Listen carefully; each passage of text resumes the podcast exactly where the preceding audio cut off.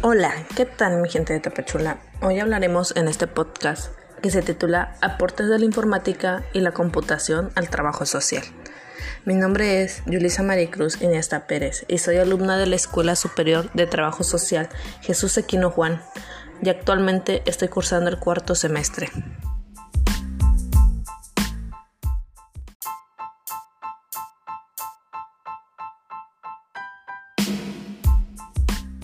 Aportes de la informática y la computación al trabajo social. Vamos a descartar dos variantes en el campo de los aportes de la informática al trabajo social. En primera instancia, lo que dominamos aportes de primera generación, espacio caracterizado por una utilización muy instrumental de las computadoras. Estas eran vistas como herramientas de escritorio dedicadas fundamentalmente al levantado de, de texto. En segunda instancia, destacamos la vértice aportes de segunda generación, espacio asociado con el manejo y transmisión de la información y experiencias profesionales. Para el caso latinoamericano, este periodo se da en una combinación con el primero y comienza a brindar sus primeros frutos en el ámbito universitario a partir de los primeros años de la década de los 90.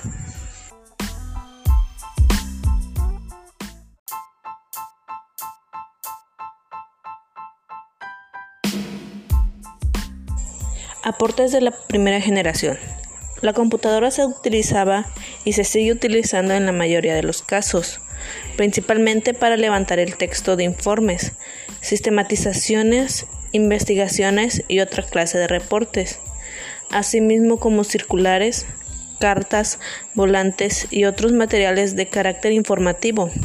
Eran o son editados por medio de las computadoras. Si bien consideramos estos aportes como limitados, hay una serie de elementos que pueden considerarse como avances significativos para el trabajo social, como los cuales son la conservación del material. Esto se indica que, que puede almacenarse y recuperarse el material editado sin inconvenientes. Quedan superadas las limitaciones de las máquinas de escribir con soporte de papel. Un texto podía y puede reeditarse una y otra vez, introducirle correcciones donde se quiera y cuando se quiera. Segundo punto, la calidad de trabajo. Las posibilidades gráficas en la presentación del material son de mucha mejor calidad que lo elaborado en una máquina de escribir convencional, facilitando así la lectura e interés por el trabajo. Tercer punto, estímulo de capacidad reflexiva. Esa posibilidad de agregar, quitar y poner y amplificar información o desarrollar más una idea o un concepto. Facilita la capacidad reflexiva del profesional en trabajo social, con las facilidades de recuperar y editar textos que permiten las computadoras. Una idea puede ser reescrita muchas veces hasta alcanzarse la versión elaborada. Cuarto punto apropiación de tecnología.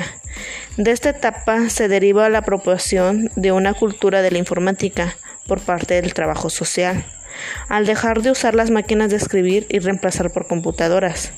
Necesariamente hay que aprender a utilizar y comprender parte de su funcionamiento, mantenimiento y posibilidades.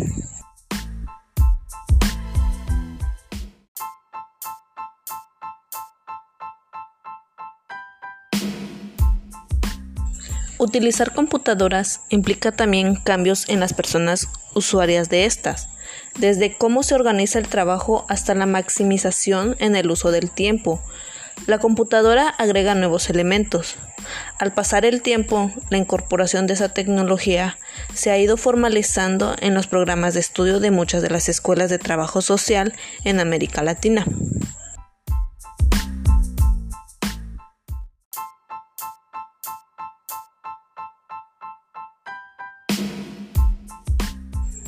Aportes de segunda generación. Esta segunda generación se caracteriza por las facilidades para transmitir información y experiencias de carácter profesional, las posibilidades de la multimedia y la realidad virtual. Apenas empiezan a concebirse como posibles por parte de unas cuantas personas en la profesión.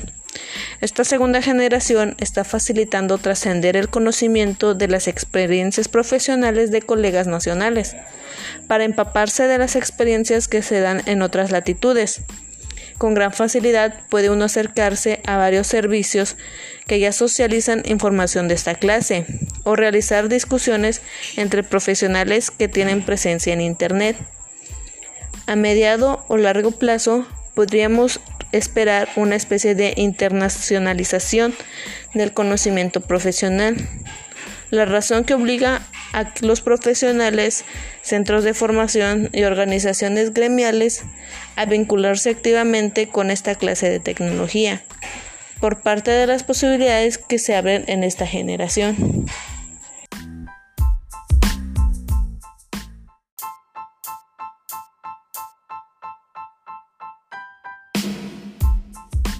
Aportes de la informática en el campo de la docencia. Las facilidades para transmitir información y construir situaciones virtuales de aprendizaje son una de las tantas posibilidades que se abren en este campo.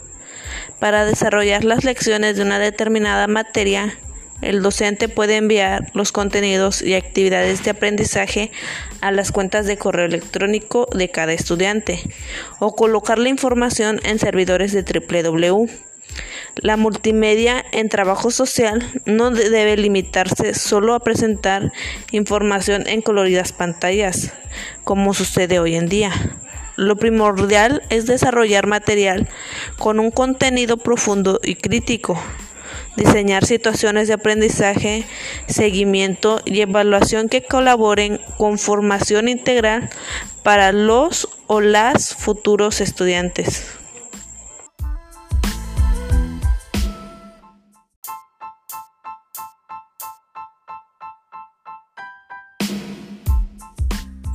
Dato curioso.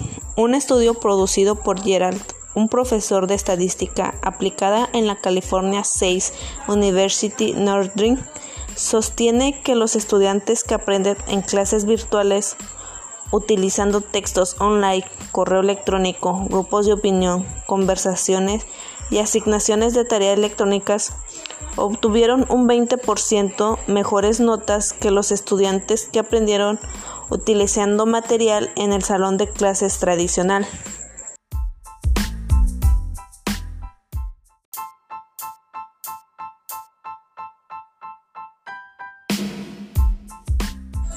Aportes de la informática en el campo de la investigación.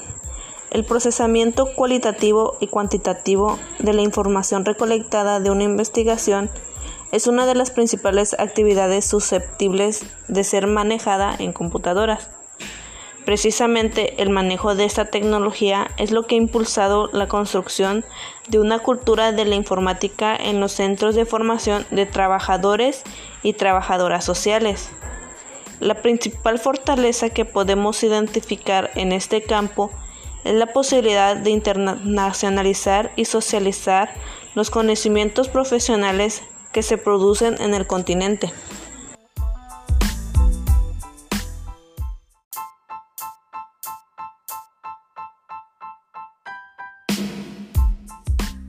La informática como medio socializador y democratizador. Como profesión se esfuerza para potenciar las capacidades humanas en torno a un desarrollo integral de la persona, la socialización y democratización de información, experiencias, teorías y conocimientos.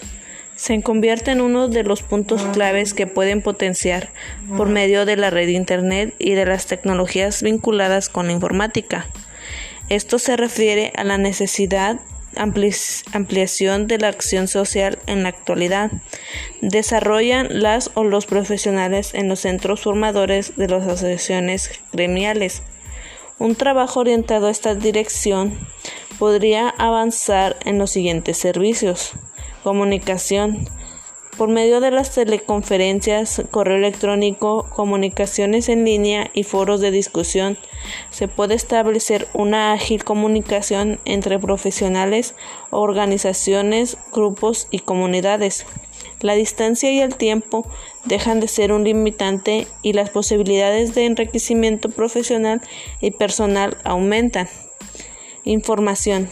las facilidades para disponer de información que dé cuenta de los avances profesionales, de las discusiones metodológicas y teóricas, así como de experiencias exitosas alcanzadas en el marco de la intervención del trabajo social. Son uno de los elementos que más pueden colaborar con la socialización y democratización de experiencias.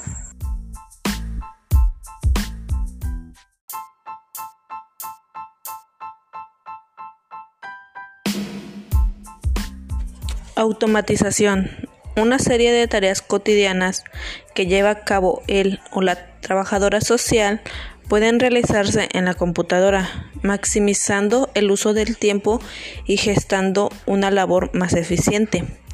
Por ejemplo, el uso de hojas electrónicas colabora de forma sustantiva en el cálculo de presupuestos y en la asignación de recursos. Las agendas electrónicas facilitan un mejor control del tiempo personal y permiten la reasignación de tiempos libres. Las organizaciones de gran tamaño, están, esta es una herramienta valiosa para controlar el recurso humano y ubicarlo en las actividades sustantivas.